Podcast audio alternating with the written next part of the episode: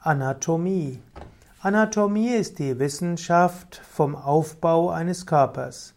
Es gibt die menschliche Anatomie, es gibt die tierische Anatomie und sogar die pflanzliche Anatomie.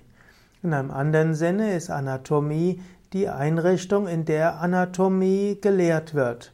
Anatomie wird manchmal auch der Teil einer Universität bezeichnet, in der Leichen seziert werden.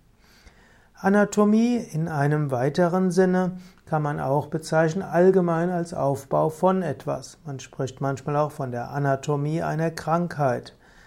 Als Anatomie kann man aber auch noch anderes bezeichnen. Es gibt die Anatomie des physischen Körpers.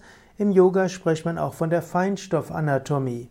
Dort spricht man von den Nadis, den Energiekanälen, den Chakras, den Organen des Astralkörpers. Es gibt die Marma-Punkte, vergleichbar zu den Akupunkturpunkten, auf den Nadis, den Energiekanälen.